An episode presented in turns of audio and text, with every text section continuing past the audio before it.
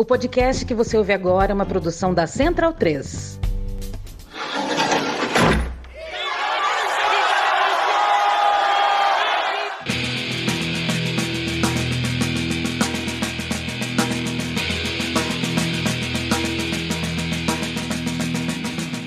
Começa agora a Guilhotina, o podcast do Le Monde Diplomatique Brasil. Eu sou Luiz Brasilino e estou aqui com Bianca Pio. Salve, gente, tudo certo? Bom, no episódio de hoje a gente recebe o economista e sociólogo Marcelo Gomes Ribeiro. Oi, Marcelo, tudo bom? Olá, Luiz, tudo bem? Tudo ótimo. Massa. E também a arquiteta e urbanista Temes Amorim Aragão. Oi, Temes, tudo bem? Oi, Luiz. Oi, Bianca. Estamos aqui. Sejam bem-vindos ao nosso episódio 140 aqui do podcast Guilhotina. O Marcelo é professor do Instituto de Pesquisa e Planejamento Urbano e Regional, o IPUR, da Universidade Federal do Rio de Janeiro. Graduado em Ciências Econômicas pela PUC de Goiás, mestre em Sociologia pela Universidade Federal de Goiás e doutor em Planejamento Urbano e Regional pela UFRJ. Atualmente é coordenador do Núcleo Rio de Janeiro do Observatório das Metrópoles e um dos coordenadores do projeto de pesquisa Estrutura Social das Metrópoles Brasileiras e também do projeto de pesquisa Economia Metropolitana e Desenvolvimento Regional, Mudanças na Base Produtiva e no Mercado de Trabalho. Já Temes é mestre doutora em Planejamento Planejamento Urbano e Regional no IPUR da UFRJ, com duplo doutorado em Economia pela Universidade de Hamburgo, especialista em Análise Ambiental e Gestão do Território pela Escola Nacional de Ciências Estatísticas do IBGE, pós-doutoranda no IPUR, professora no, do curso de Arquitetura e Urbanismo do IBMEC do Rio de Janeiro e pesquisadora do Núcleo Rio de Janeiro do Observatório das Metrópoles. Eles são organizadores do livro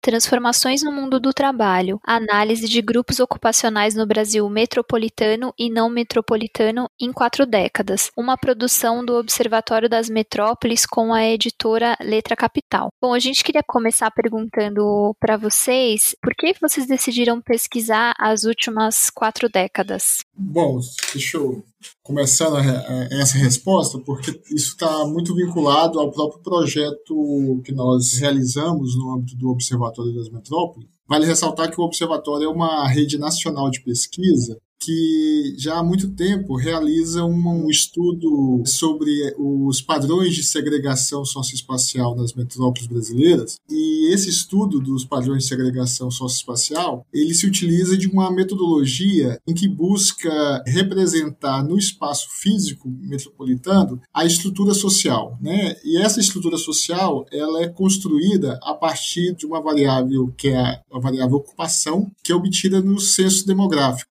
Então, como, como a o modo de analisar esses processos de segregação socioespacial se dá por meio dessa expressão da estrutura social no território metropolitano, nós procuramos analisar as transformações que estão ocorrendo no mundo do trabalho, né, no mundo do trabalho no Brasil, tendo em vista que as últimas quatro décadas elas foram de intensas transformações em vários aspectos, né, principalmente quando nós estamos focando aí a questão ocupacional e a situação da economia brasileira. Então, é uma perspectiva da gente aprofundar essas transformações do mundo do trabalho para ver como que elas rebatem na estrutura social e, por conseguinte, como que isso se expressa territorialmente and no campo da arquitetura e do urbanismo, né, quando a gente faz a leitura da produção do espaço, a estrutura social, né, ela representa, como o Marcelo diz, a distribuição da riqueza no mundo do trabalho. E essa riqueza é que vai praticamente determinar onde as pessoas moram na cidade. Então é por isso que ao estudar o trabalho, as ocupações e como ela se espacializa na cidade, a gente vai entender também como é que a própria cidade se constitui. E vocês podiam explicar para a gente, de forma geral, aí, resumida, quais são, esse período de 1980 para cá é marcante, né? E quais são as principais mudanças aí que ocorreram no Brasil e no mundo e que impactaram o mercado de trabalho nesse período? Nós vamos ter mudanças muito significativas na economia de 1980 para cá. Primeiro que nós vamos ter nós tínhamos no passado um processo de intenso crescimento econômico do Brasil, que foi até 1980, que mais ou menos durou. De lá para cá, nós passamos por um processo de esgotamento da política de industrialização que estava em curso no, no país até então. Depois nós passamos por um conjunto de transformações na própria atividade produtiva, o modo de como essa atividade estava sendo realizada, principalmente num primeiro momento em decorrência da abertura econômica comercial comercial que ocorreu no governo do presidente Collor. Essa abertura ela teve impactos econômicos significativos com a implantação do Plano Real, com o crescimento da China, principalmente a partir dos anos 2000. Todos esses processos que estão ocorrendo no mundo e alguns deles no Brasil têm transformado a estrutura da economia brasileira desde então. Então, uma das características dessas transformações tem a ver com o processo de desindustrialização da atividade econômica brasileira, com outro tem a ver com uma maior intensificação de um processo de reprimarização da pauta exportadora. Todos esses processos, eles de algum modo impacta o mercado de trabalho, a característica das ocupações e isso leva a efeitos do ponto de vista das condições sociais da população e esses efeitos acabam tendo expressões também territoriais. Então, resumidamente, a gente poderia apresentar estas mudanças, né, a desindustrialização, a reprimarização, que estão associados com a própria abertura econômica e financeira que ocorreu no começo dos anos 90, vinculados aí aos processos de globalização, neoliberalização e hoje o que a gente tem muito compreendido também sobre os aspectos da própria financiarização do capitalismo capitalismo mundial. Outro aspecto também importante da transformação do mundo do trabalho nesse período se dá também pela institucionalidade, né? A gente vê que muitos mecanismos de mudança dos regimes de contratação e os processos de precarização do trabalho, a diminuição da cobertura de direitos trabalhistas. Então, ao longo dessas quatro décadas, a gente percebe muito claramente que o trabalhador ele vai ter né, suas relações de trabalho transformadas a partir da própria institucionalidade. Vão surgir várias formas de contratação, né, onde alguns mecanismos né, de direitos trabalhistas que eram garantidos, né, como uma maior estabilidade, a CLT vai ter vários apêndices, né, para você terceirizar. Então, ao longo, né, principalmente da década de 90, você vai ver o aprofundamento do processo de terceirização. A gente atualmente ainda nessa década, a gente teve também, né, um processo de aprofundamento, né, dos mecanismos de terceirização com supressão de direitos. Então isso tudo ele vai impactar na estrutura social e nos processos, né, de empobrecimento urbano nos, e nos processos também de concentração de riqueza. Além dessa questão da institucionalidade que a Temis está ressaltando, também tem um outro aspecto que está vinculado, que é a questão tecnológica. Né? As mudanças tecnológicas também foram significativas ao longo dessas quatro décadas que nós analisamos. O próprio surgimento do microcomputador, né, da internet. Né? Hoje, mais recentemente, nós estamos aí vendo aí processos que estão sendo considerados de uso de plataformas né, tecnológicas. Então, a questão das transformações tecnológicas ela também tem impactado o mundo do trabalho e a estrutura ocupacional né, da, do país como um todo e das nossas metrópoles em particular. Uhum. E vocês poderiam comentar para a gente quais os, os resultados dessas transformações para os trabalhadores brasileiros? Quais foram as principais tendências né, que essas transformações colocaram para o mercado de trabalho nacional? A gente poderia dizer que talvez é, ocorreu nesses últimos 40 anos um certo paradoxo de algumas mudanças sociais que foram em direções contrárias a esse conjunto de transformações econômicas. Né? Se, por um lado, a gente passou, desde os anos 80 para cá, a vivenciar um processo de desindustrialização, né, perdendo uma capacidade competitiva em alguns setores econômicos importantes, fazendo com que a nossa economia, a estrutura da economia, ela tivesse assentada muito mais em atividades dos serviços do que atividades produtivas propriamente dito. Por outro lado, a gente passou a ter uma situação em que as famílias, elas mudaram a sua estrutura, a gente tinha famílias com tamanho maiores e elas passaram a ser menor. Desde os anos 80, uma maior inserção das mulheres de classe média no mercado de trabalho e também um aspecto importante que ocorreu de lá para cá foi o aumento da, do nível de escolaridade da população de modo geral. E esse é um aspecto é, importante quando nós estamos refletindo sobre o mercado de trabalho, porque há sempre uma perspectiva de que as pessoas precisam adquirir determinados atributos para elas poderem ocupar determinadas posições no mercado de trabalho. Essa aquisição desses recursos, desses atributos, eles passaram a ocorrer de um modo generalizado nesses últimos 40 anos, mas ele não se refletiu numa estrutura econômica de mercado de trabalho que fosse capaz de absorver essa população que, de algum modo, não no seu conjunto, mas uma parte dessa população melhorou as suas características. E isso tem, de algum modo, se traduzido em várias ocupações em que as pessoas têm mais atributos do que aquilo que a própria ocupação requer, principalmente quando nós estamos falando de escolaridade. É o que a gente chama de sobreeducação, né? Quando a ocupação, por exemplo, requer um nível médio de escolaridade e a pessoa tem já um nível superior ocupando essa posição. Então são situações como essas que têm ocorrido na, na nossa realidade nessas últimas décadas. Também eu acho interessante ressaltar que o mercado de trabalho, quando o Marcelo fala assim, que está muito associado ao crescimento dos serviços, a gente tem que perceber que o fato do crescimento dos serviços no mercado de trabalho, ele também está ligado né, a determinadas atividades que no passado eram classificadas como atividades de produção, né? E com o processo de terceirização, alguns postos de trabalho que por essência são produtivos, eles passaram a ser classificados como serviço. Então, é, na pesquisa que a gente desenvolveu, por exemplo,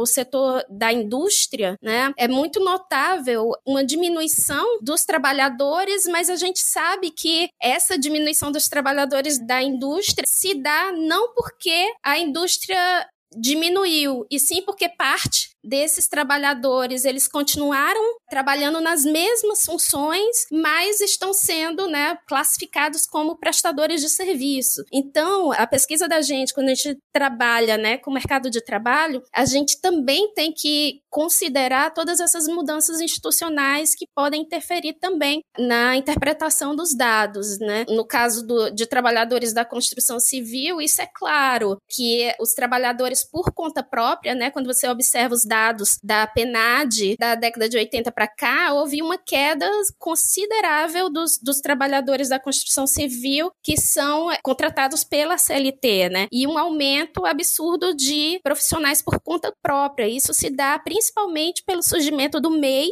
então, assim, a, a, gente não pode falar que o trabalhador por conta própria é um, o trabalhador, né, que geralmente tem uma interpretação é, do senso comum que é um trabalhador informal. Na realidade, não, ele, ele continua desenvolvendo a mesma atividade, mas as relações de trabalho mudaram nesse período. É, isso eu ia perguntar, e de forma geral, essa questão da precariedade, né? Isso é generalizado? Bem, no mercado de trabalho, a gente não pode dizer assim que que, é generalizado. Você, lógico que quando surge um novo, né, uma nova forma de contratação, existem transformações em todos os grupos ocupacionais, mas a maior ou menor precarização do trabalho vai depender do grupo ocupacional, né, do perfil do indivíduo que exerce aquela profissão. Então, por exemplo, alguns grupos ocupacionais que têm uma maior organização, conseguem garantir seus direitos direitos e, e aí o Marcelo pode até falar mais sobre os médicos, os advogados, né, que são aqueles grupos ocupacionais assim mais clássicos, né, que conseguem a partir de seu capital político e capital econômico, eles conseguem manter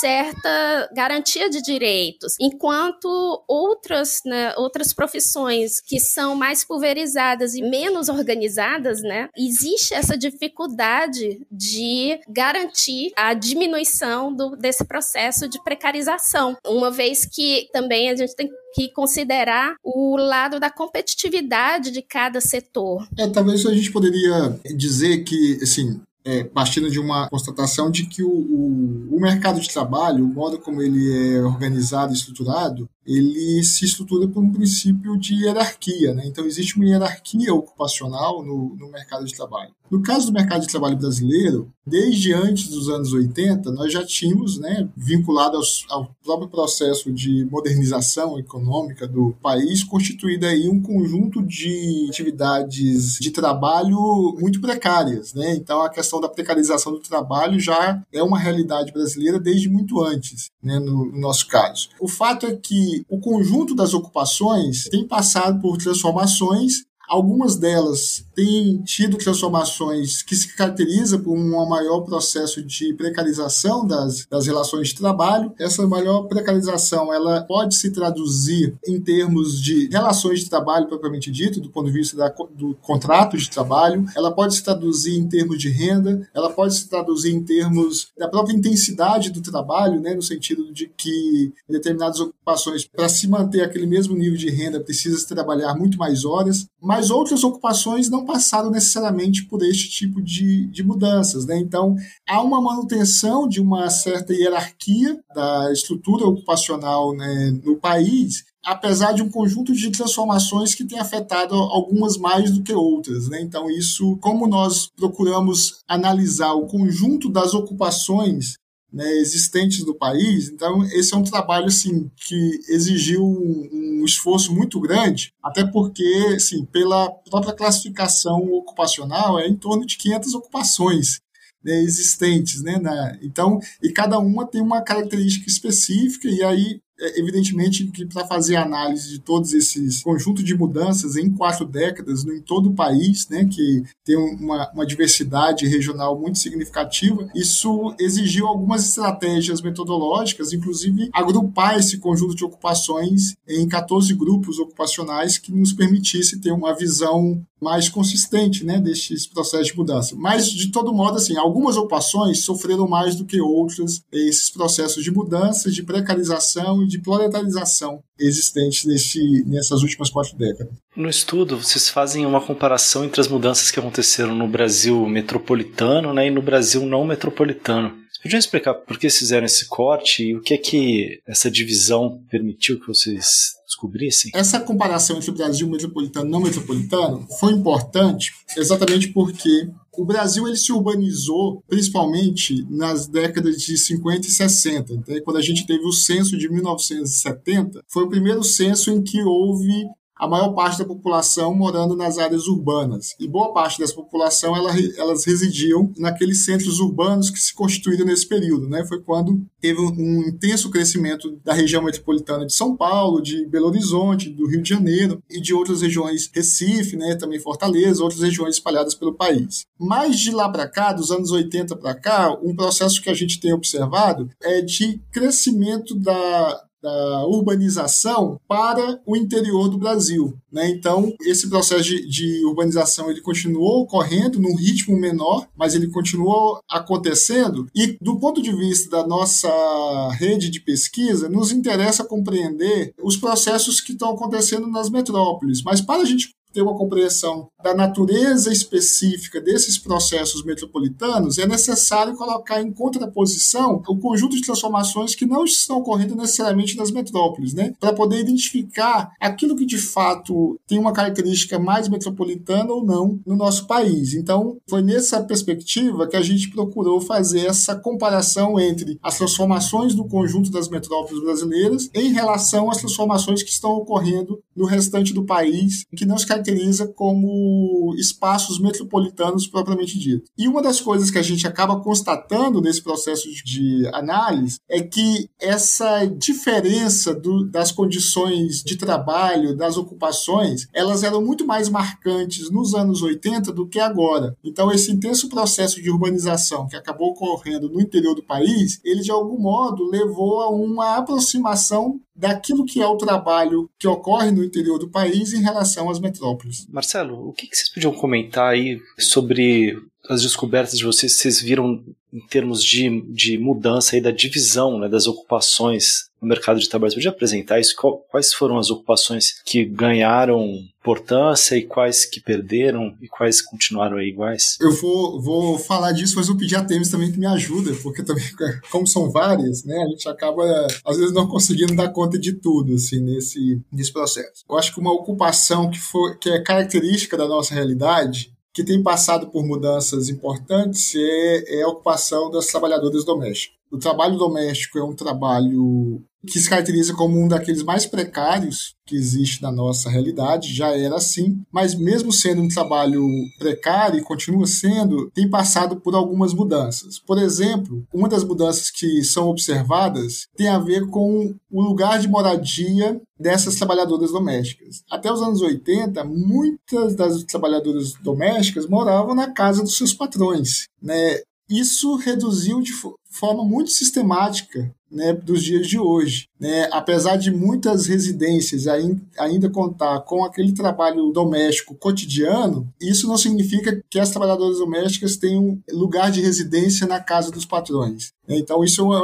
um aspecto importante que ocorreu nesse, nessas últimas décadas. Um outro tem a ver com o fato de que o trabalho doméstico ele não é necessariamente aquele trabalho em que a trabalhadora doméstica está numa única residência durante todo o mês. Né? Então, e isso tem se traduzido exatamente pelo trabalho que a gente hoje chama de diarista, né? O trabalho em que cada dia da semana, né, essa trabalhadora doméstica ela está numa, numa residência. E isso, de algum modo, significou um aumento da renda das trabalhadoras domésticas. Não é, um, não é um aumento tão elevado em comparação com as outras as outras ocupações né, da nossa estrutura ocupacional, mas significou um aumento da renda por essa estratégia de passar até agora um, um, tipo de trabalho que se caracteriza como trabalho de diarista. Ao ter este ganho de renda por essa estratégia de ser diarista, isso não, não se traduziu necessariamente em melhoria das, das relações de trabalho. Né? Então, as relações de trabalho ainda são informais, né, boa parte das domésticas. A maior parte, quase a totalidade, assim, mais de 95% das domésticas são do sexo feminino,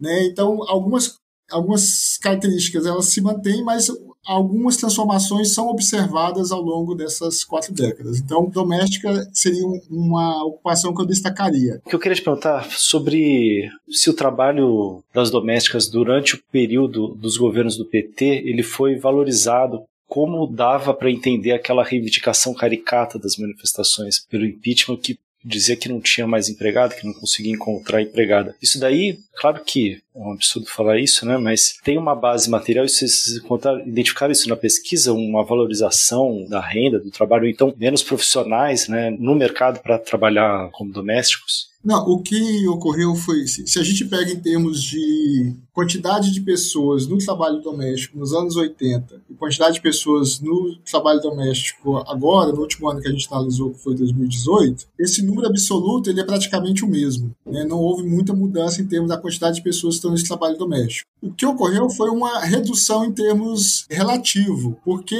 a população ela cresceu. Né? Então, só para a gente ter uma ideia, em 1980 nós, o Brasil tinha 119 milhões de pessoas. Em 2018 já era quase 208 milhões. Então, assim, quase que dobrou nesses 40 anos. Então, em termos relativos, a participação do trabalho doméstico na estrutura ocupacional, ele sofreu uma, uma redução. Ao considerar que o tamanho das famílias também se alterou, né? Então a gente passou a ter muito mais núcleos domiciliares pelo país. Então, essa manutenção da mesma quantidade de trabalhadores domésticos nessas quatro décadas significou a maior demanda também por esse tipo de trabalho. Por um lado, isso se traduz em mudanças na estratégia das próprias domésticas, ao invés de se vincular apenas a um único domicílio, a única residência, passar a realizar trabalho como diarista, e isso, de algum modo, se traduz no aumento da renda né, dessas diaristas, mas, por outro lado, também vale ressaltar que no período do, dos governos do PT, foi um período em que, de um modo geral, houve um aumento da média da renda do conjunto dos trabalhadores, e esse aumento da média da renda, ele foi puxado principalmente pelos trabalhadores de menor renda. Inclusive,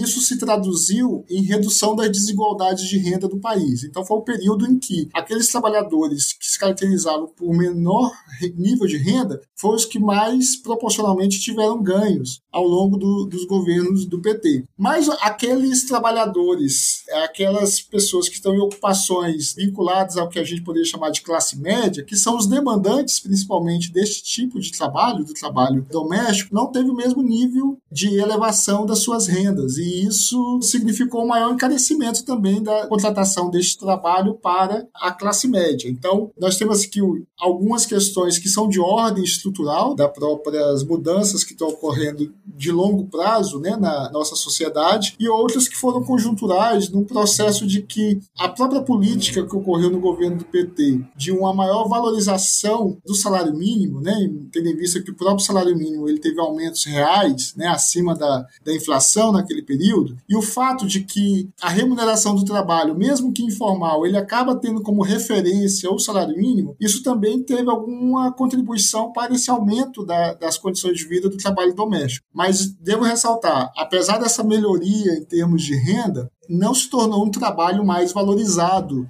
né, inclusive do ponto de vista social. Né? Vale dizer as próprias repercussões que isso teve quando as condições de vida que as domésticas passaram a ter, condições melhores, inclusive até com a possibilidade de viajar de avião, passou a ser tema de preconceito aí por boa parte da classe média da nossa sociedade. Eu também tenho assim uma outra perspectiva a colocar que quando a gente faz uma leitura do mercado de trabalho, a gente não pode deixar de considerar né, o fator mercado. Assim, é, é que dentro do mercado de trabalho há uma relação entre a oferta de trabalho e a própria remuneração, né, o valor da remuneração. Então, que se pode também atribuir a, a muito dessas interpretações que no governo do PT houve uma escassez, né, como foi dita várias vezes, de mão de obra para o serviço doméstico, a gente tem que considerar também as políticas sociais que foram implementadas, né? Por exemplo, quando o governo estabelece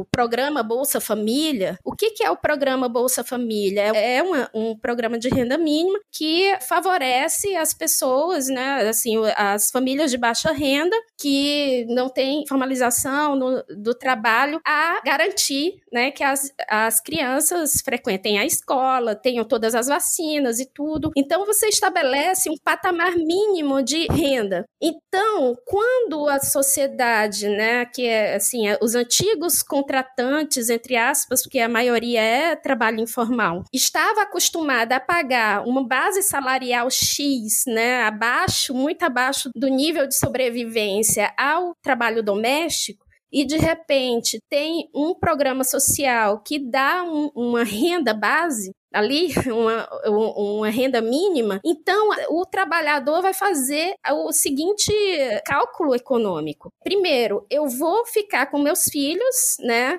E ajudar na criação dos meus filhos em troca dessa renda mínima, ou eu vou para o mercado de trabalho, será que vale a pena eu ganhar tão pouco no mercado de trabalho e deixar meus filhos assim com alguém que, né? Então tem toda uma questão do contexto social das famílias que vai fazer esse cálculo econômico. E eu não falo isso somente para o grupo ocupacional das domésticas. Eu falo isso também para o grupo ocupacional dos biscateiros, né? Do, então assim, a, o Bolsa Família ele veio para estabelecer um nível, né, básico de e por isso que foi tão importante para retirar tanta gente da miséria. E quando se estabelece um programa desse, você eleva os níveis salariais do mercado de trabalho. Então, a escassez que foi percebida pela classe média não foi a escassez de trabalhadores, foi assim, foi escassez de trabalhadores que topassem ganhar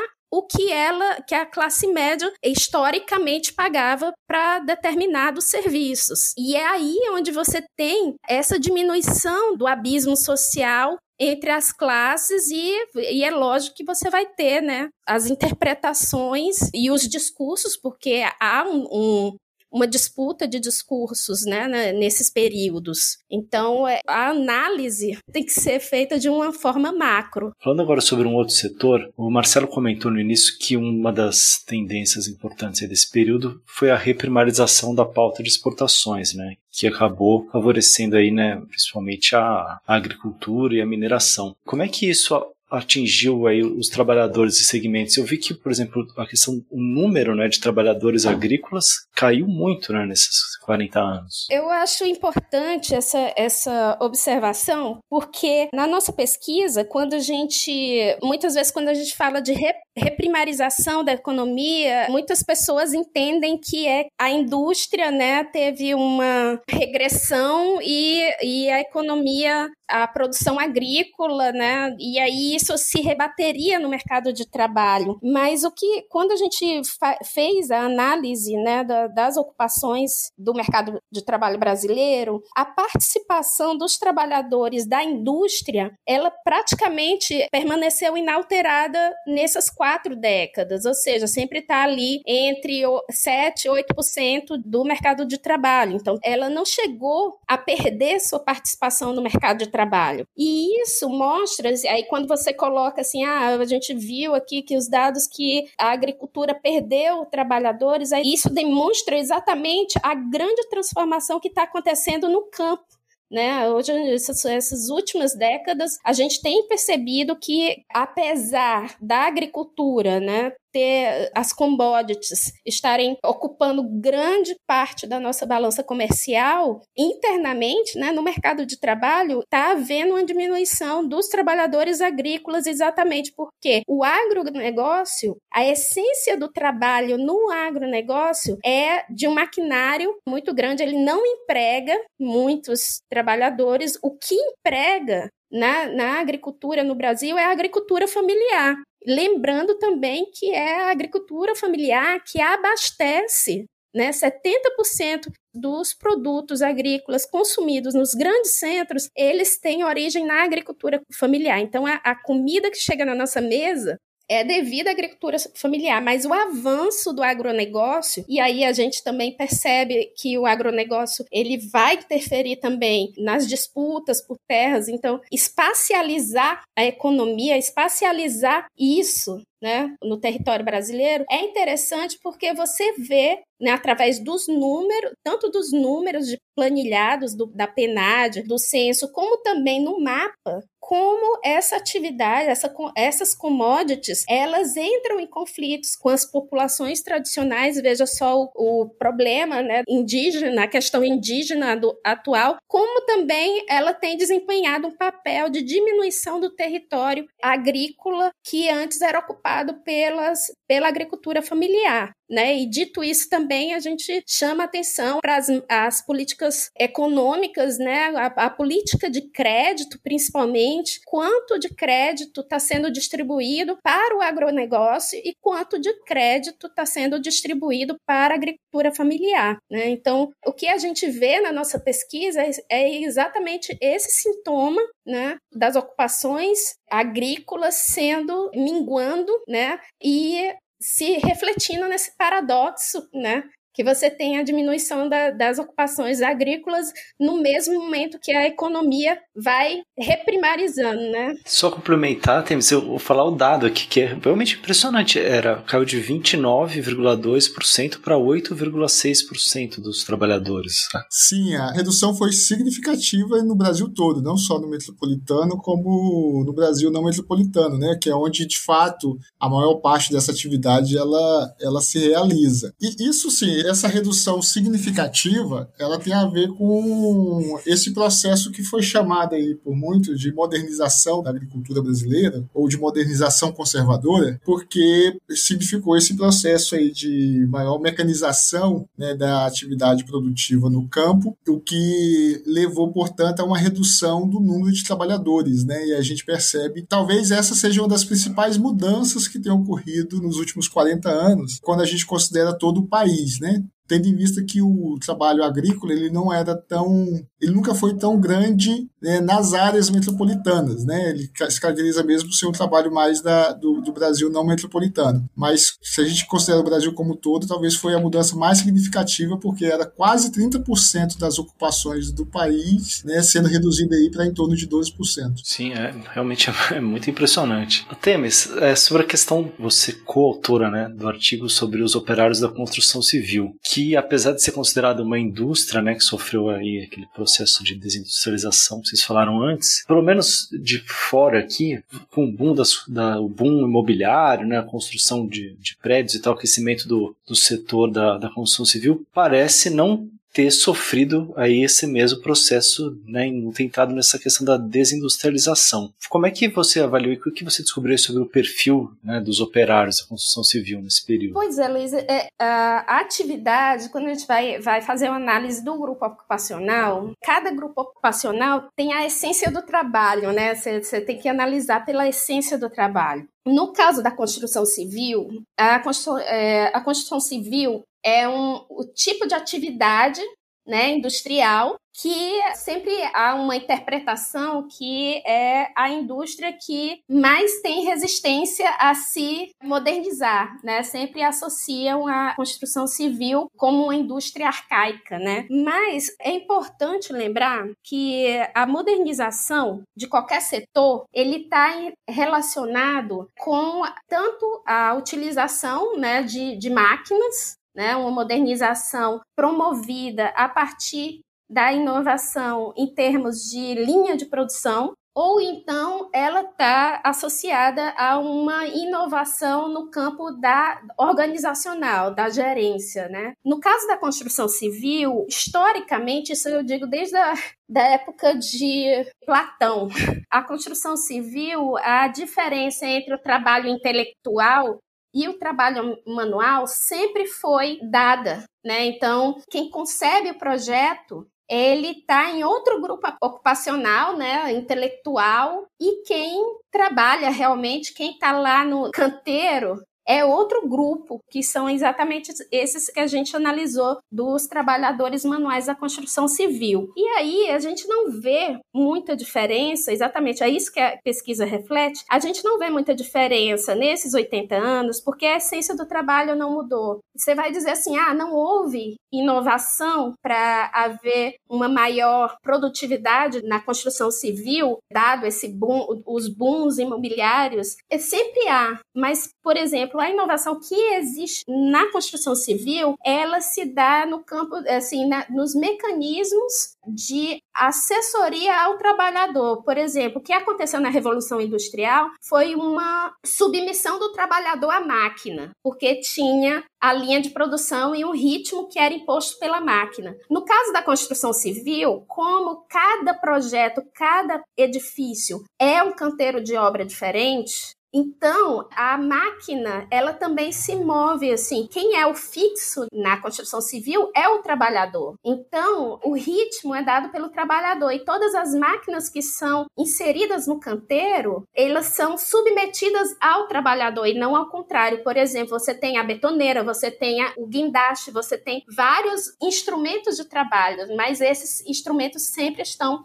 submetidos à especificidade de cada trabalhador. Então é por isso que a indústria da construção civil tem uma inércia muito grande a assumir esse mesmo caráter moderno que as outras indústrias têm. Isso é uma particularidade do setor. Mas aí quando você fala assim, ah, teve um boom imobiliário e tal, e você e na pesquisa de vocês, vocês mostraram que não houve tanta transformação, isso se dá exatamente por outra particularidade da atividade né, do mercado imobiliário. Porque quando você tem ativação do setor da construção civil, então você vai ter um aumento de produção não somente do estoque imobiliário, mas na produção desse estoque imobiliário, a construção civil ela impulsiona ou a cadeia produtiva e a cadeia produtiva do setor da construção civil é larga, né? Você tem uma cadeia produtiva anterior ao imóvel, que aí você vai ter a indústria de cerâmica, porcelanato, de ferragens, de tubulação,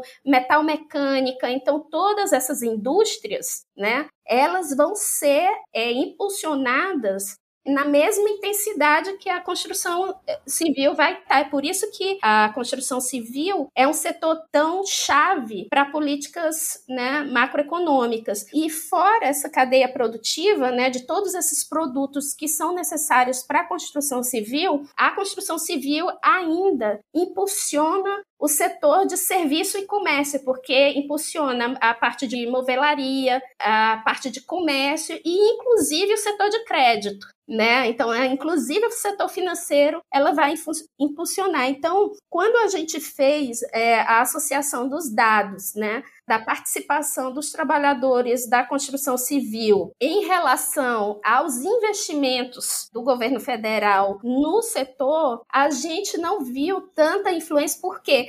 Porque na me medida que você tem o aumento da produção imobiliária, todos os outros setores associados, eles aumentam em quase na mesma proporção. Então você vê aí na participação do setor da construção civil, ele não altera, porque sempre que ele altera, proporcionalmente, né, o mercado de trabalho todo, ele segue a tendência de aumentar também suas participações. O que a gente tem que entender aí é que a grande diferença de um período de boom imobiliário para um período mesmo de bust imobiliário é exatamente que o boom imobiliário você tem uma baixa taxa de desemprego. E aí e é agora que a gente está vendo, né, são altas taxas de desemprego, mas o setor da, da, construção civil ele permanece ali mantendo sua participação no mercado de trabalho quase da mesma forma que a indústria de transformação. E falando agora sobre comércio, Marcelo, uhum.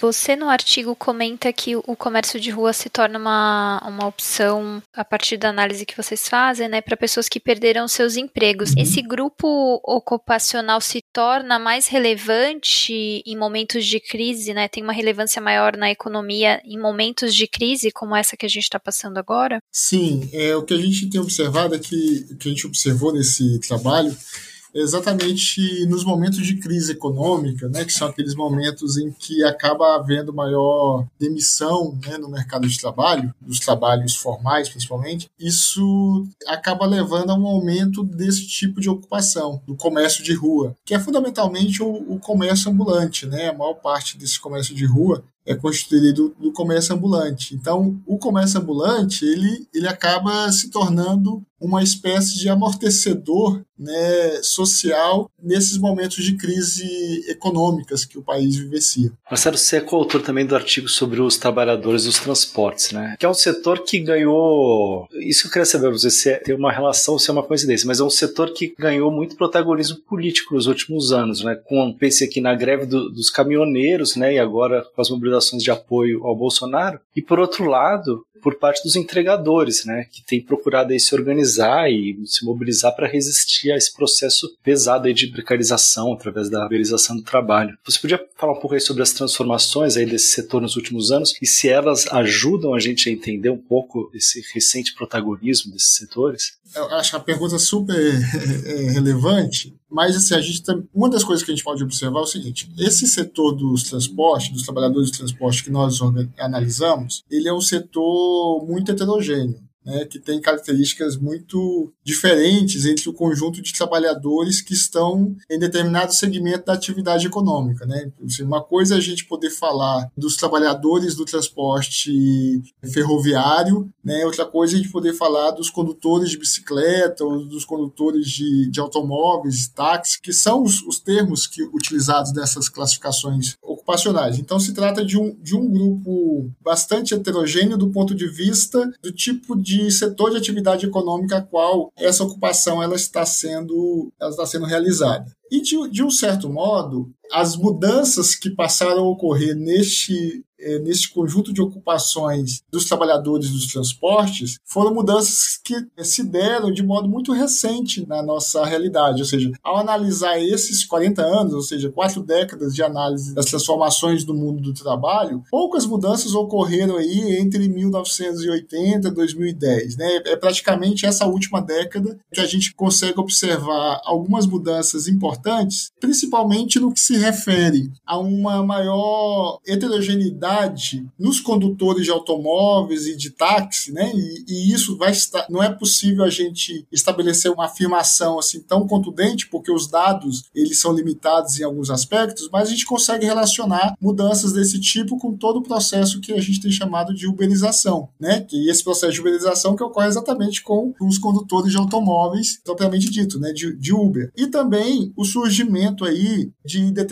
tipos de, de entregadores, né, que antes existia o trabalho de entrega, também chamado de delivery, ele já existia para algumas situações, né, mas que ele passa a se intensificar nessa última década. Então, eu vejo que a própria tecnologia ela é um elemento que tem contribuído para transformações nesse setor. E esses efeitos da tecnologia têm se dado principalmente nessa, nessa última década, né? E, de algum modo, isso tem contribuído para uma maior precarização também das relações de trabalho, da renda adquirida, né, por esse conjunto de trabalhadores nesses segmentos particulares. E isso talvez sejam elementos que expliquem esse protagonismo que esses, os trabalhadores que estão vinculados a essas ocupações passaram a ter, né, em termos das condições sociais existentes na nossa sociedade nessa última década. Vale ressaltar que algumas dessas ocupações, assim como os trabalhadores ambulantes, que a Bianca me perguntou anteriormente, são ocupações que também se traduzem como uma espécie de amortecedor social. Ou seja, no momento de crise econômica, elas acabam sendo a possibilidade que as pessoas têm de realizar, de obter algum tipo de renda, porque são algumas destas ocupações são ocupações que não têm aquilo que nós chamamos de barreiras à entrada, né, que não requer determinados atributos para que as pessoas possam realizar as atividades nessas ocupações. Então, como comércio ambulante não precisa ter nenhum, nenhum nível de escolaridade determinado para poder é, realizar, nenhuma certificação é, em termos profissionais, né? assim também algumas ocupações dos trabalhadores de transporte também. Diferente dos motoristas de ônibus, de, dos motoristas de caminhões, que assim requer pelo menos ter uma habilitação condizente com aquele tipo de atividade. Mas, de modo geral, não existe tantas barreiras a entradas nessas ocupações, o que torna esse conjunto de ocupações uma espécie de amortecedor social para essa situação de crise econômica. Projetando agora o que esperar nos próximos anos, vocês falaram aí que um dos fatores importantes para as mudanças no mundo do trabalho nos últimos 40 anos foram as mudanças tecnológicas. Né? O que esperar aí agora com a indústria 4.0 e essas mudanças aí que se anunciam dramáticas? Qual que é a expectativa de vocês para o mundo do trabalho agora? Eu acho que para a gente poder ter uma, uma resposta mais abrangente sobre essa pergunta que você está tá fazendo, acho que também é importante compreender o que significa a indústria né, na, na estrutura econômica de qualquer sociedade. A indústria, principalmente a indústria de transformação, é um tipo de atividade econômica que ela não só gera emprego e renda na sua própria atividade, como ela é capaz de dinamizar vários outros setores, vários outros ramos da atividade econômica, né? vários outros ramos da, da estrutura econômica de uma, de uma sociedade. Daí a importância da indústria. Nem toda atividade econômica tem essa capacidade de dinamização. A indústria é, por excelência, principalmente a indústria de transformação, um setor que tem essa característica. Então, nós passamos, enquanto sociedade brasileira, por um processo de intensa industrialização no nosso país, principalmente entre os anos 50 a 1980. Então, para você ter uma ideia, a indústria de transformação ela correspondia a 18,8% do PIB em 1980, e essa indústria de transformação hoje tem uma participação de 10,5%. Né? Então caiu praticamente pela metade o peso da indústria de transformação da economia brasileira entre 1980 até os dias de hoje. E isso significa que essas mudanças tecnológicas que estão acontecendo no mundo, inclusive hoje, né, no que diz respeito à própria indústria 4.0, elas estão acontecendo fora do nosso país, gerando emprego fora, gerando renda fora e nos tornando cada vez mais dependentes destes produtos que são produzidos fora. Né? Então, o próprio processo de uberização, que tem efeitos sobre o nosso mercado de trabalho aqui, se faz com uma tecnologia que não é nossa. Né? Onde essa tecnologia foi gerada, gerou emprego, inclusive emprego de alto nível de qualificação, fora do país. E a gente passa a gerar empregos de baixa qualificação, quando esses empregos são gerados, com nível de renda também muito baixo, e a gente sendo ainda dependente, porque a gente tem que comprar essa tecnologia para poder usar internamente na nossa realidade. Então, assim, o problema não é em si a questão tecnológica. O problema, meu ponto de vista, é um problema que se trata de ter uma política de industrialização brasileira que permita com que as tecnologias elas também possam ser desenvolvidas internamente no nosso país e isso contribuir para uma retomada do próprio processo de industrialização, né, a gente fazer com que a indústria volte a ter um papel mais ativo na nossa economia, com repercussões positivas né, para toda a estrutura econômica. Esse é um desafio grande, não é um desafio de curto prazo, mas é um desafio que é fundamental que seja perseguido para que a gente consiga, de fato, poder conduzir as transformações da nossa economia e do mercado de trabalho no sentido de que seja um mercado de trabalho inclusivo, né, em que as pessoas têm condições de ter emprego com níveis de remunerações mais elevados, mas que também ele seja de maior produtividade, né, tanto do ponto de vista do próprio capital, mas também dos trabalhadores. Eu também acrescentaria isso, né, que a questão das, da perspectiva do mercado de trabalho, como o Brasil se colocaria nesse contexto, isso está diretamente ligado às políticas públicas, né, de, de educação, né, então, por exemplo, quando você vê políticas que incentivam né, a pesquisa e a inovação, você vai automaticamente, a, a, universidade vai dando novas ferramentas, novos instrumentos para que essa indústria ela seja mais produtiva e que surjam novos ramos nacionais, né? E que a gente também consiga gerar uma massa salarial nacional. E aí, quando você, que é o que está acontecendo hoje, né, no atual contexto brasileiro, quando você vê um estrangulamento orçamentários para as instituições de pesquisa para as instituições de inovação, aí você começa a vislumbrar que esse horizonte a longo prazo de desenvolvimento de novas tecnologias e uma real modernização da indústria brasileira, ela não é mais palpável, né? Ao mesmo tempo que se você percebe a linha de condução das políticas macroeconômicas de financiamento dos setores, você também consegue perceber qual é a pauta do governo, né? Quando você tem uma redução de crédito aos microempreendedores, né? As, as pessoas que querem estabelecer né, novos empreendimentos que usem as tecnologias que são produzidas no âmbito das universidades, você vê que existe uma limitação muito grande, né, enquanto as principais linhas de financiamento começam a ser direcionadas para setores já consolidados. Então, é preciso que a política nacional seja ajustada a um crescimento mesmo da massa salarial, e aí essa massa salarial baseada na busca por empregos qualificados e não na precarização do trabalho, né, e no barateamento da mão de obra, porque é exatamente isso que está acontecendo. O Brasil está precarizando o trabalho, está barateando o trabalho sob o contexto de que quanto mais barato, mais emprego vai ter, e que a gente vê que não é bem assim, né? Assim, o mercado de trabalho é bem mais complexo e o mercado como um todo, né, toda a estrutura produtiva do país, ela também é muito mais complexa e tem que se complexificar mesmo, né? Só assim que a gente vai conseguir elevar né, os níveis salariais, e só com a elevação desses níveis salariais a gente vai impulsionar, né, voltar a ter aquele círculo virtuoso no país, onde a gente vai criar um mercado interno a qual a gente pode, né, em algum momento, buscar a diminuição das desigualdades sociais e tentar construir um, uma base mais soberana e mais consolidada. Certo, gente. Bom, a gente está chegando ao final desse episódio, mas a gente queria encerrar com uma pergunta, né? Porque a maior parte da pesquisa ela foi feita durante a pandemia. E aí a gente queria saber se vocês observaram alguma tendência no mercado de trabalho que pode ser que permaneça no, nos próximos períodos, enfim, no, tem alguma tendência de ficar, né? Bom, é, o próprio artigo que eu assino sobre a questão do comércio, eu acho que apresenta uma mudança que está aí, né?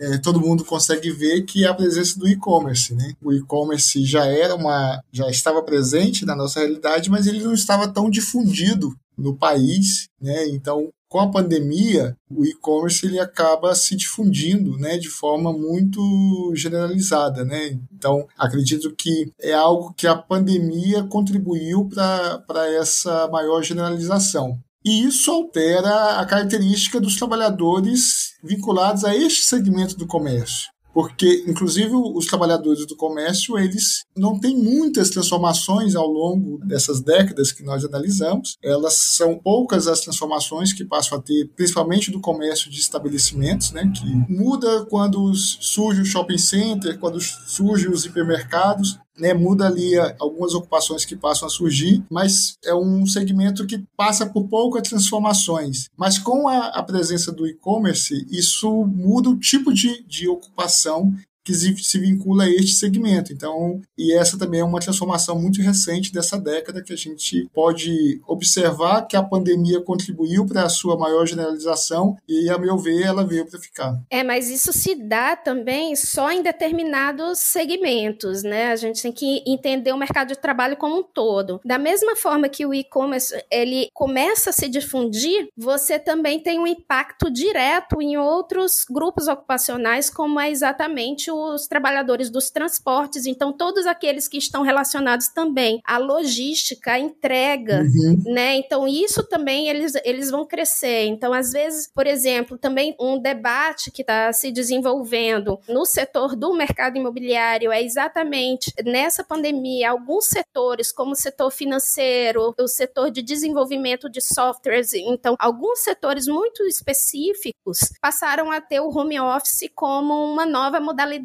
de contratação. Então, o mercado imobiliário está sentindo, né, a, o a, assim, várias lajes comerciais, vários andares de prédios, de escritórios, eles estão sendo de, desativados. As empresas estão adotando o home office como uma modalidade de trabalho. Mas, ao mesmo tempo que tem essa modalidade, né, assim, que, que tem um impacto no mercado imobiliário de vários imóveis agora sendo colocados para aluguel para que se transforme o uso na cidade, você vai ter também uma demanda por novas infraestruturas né, na, na cidade para que essas profissões elas possam ser desempenhadas em casa. E isso porque ainda não está em pauta sequer as reivindicações dos trabalhadores quanto a essa transformação para o home office, porque é como se fosse uma transferência dos custos com espaço, com equipamento, com energia, com conexão para o trabalhador, né? Então, assim, isso também faz parte do processo, né, de um aprofundamento da precarização do trabalho, quando você tem surgimento dessas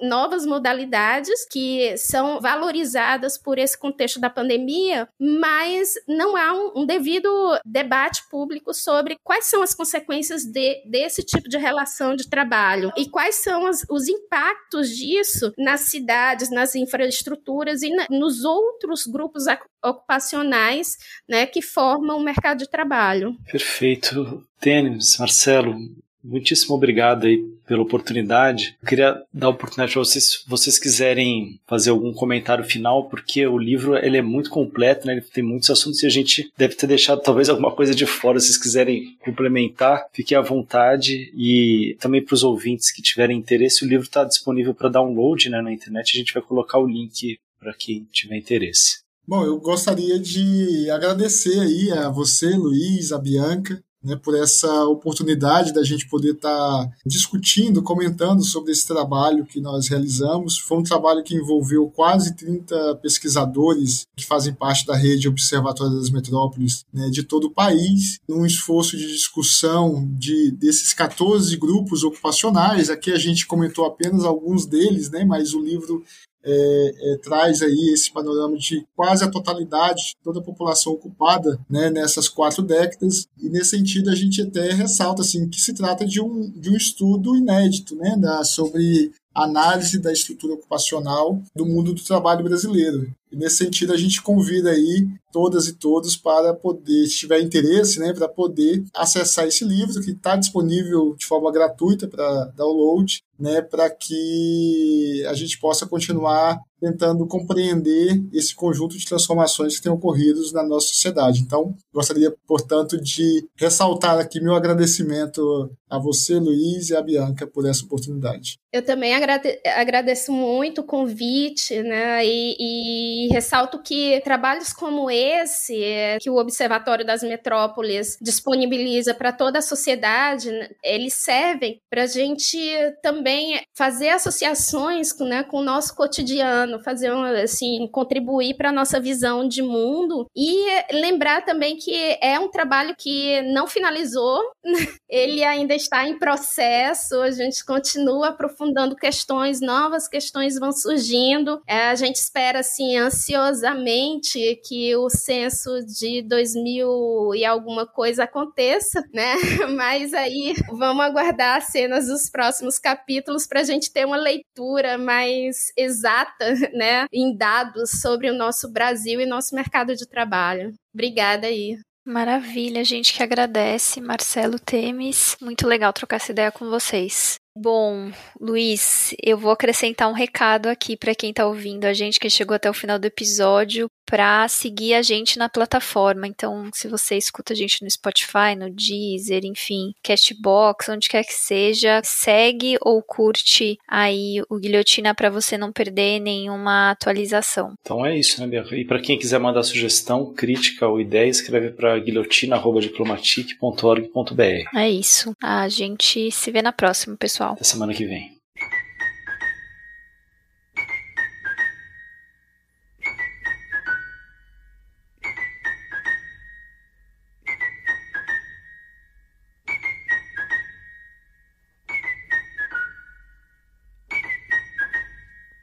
De manhã eu levantei, fiz xixi, li o jornal.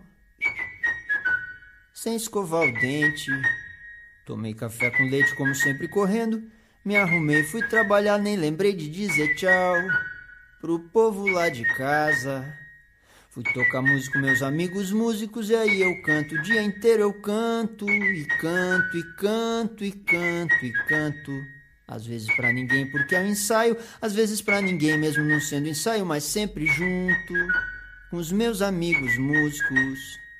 E quando vai uma multidão, parece que eu sou tão importante depois acaba tudo. Eu volto quieto pra casa. E quando eu chego lá em casa, tá todo mundo dormindo, tá tudo escuro, escuro pra burro. Eu fico olhando a rua pela janela de casa. É madrugada, eu sozinho com eles dormindo. Desligo a última luz da casa, vou dando trombada até o quarto dos moleques. Beijo eles um por um, cubro eles um por um. Tropeço um bocado pra chegar na minha cama. Eu dou um beijo leve e demorado nos cabelos da minha mulher que dorme. Eu tiro a roupa e deito acordado, tô nu. Eu me cubro, olhos arregalados numa fresta de luz no teto. Eu sonho sozinho com meu coração pequenininho, minha compreensão também pequenininha do conjunto das coisas todas. Eu, medo da morte, tudo mais. Sonhando sozinho, eu me pergunto se quando a gente canta alguém presta atenção na letra. Mas eu tento tentar dormir, aí vem aquele monte de dúvidas que a gente tem quando trabalha como artista. E vem fé, e vem tristeza, e vem alegria, e tesão, e neuro, e fantasia, e Dionísio, e ditadura. Eu não sei, não sei, não sei, não sei. Eu pego no sono, preciso dormir um pouco. E sonha muito. Que se o cara não descansa, direito e não leva sustância pro coração do cidadão comum. E amanhã é mais um grande dia, um dia comum de muito trabalho, um dia grande que nem um diamante. Um longo dia belo, um baita dia duro e lindo, eu ganho pra estar brilhante. Num dia útil, um dia útil, um dia útil, dia útil, um dia útil, um dia útil, um dia útil, um dia útil, um dia útil. O Guilhotina é um podcast do Le Monde Diplomatique Brasil. O roteiro, a produção e a apresentação é de Bianca Pio e Luiz Brasilino. Edição de Domênica Mendes. Apoio técnico Central 3.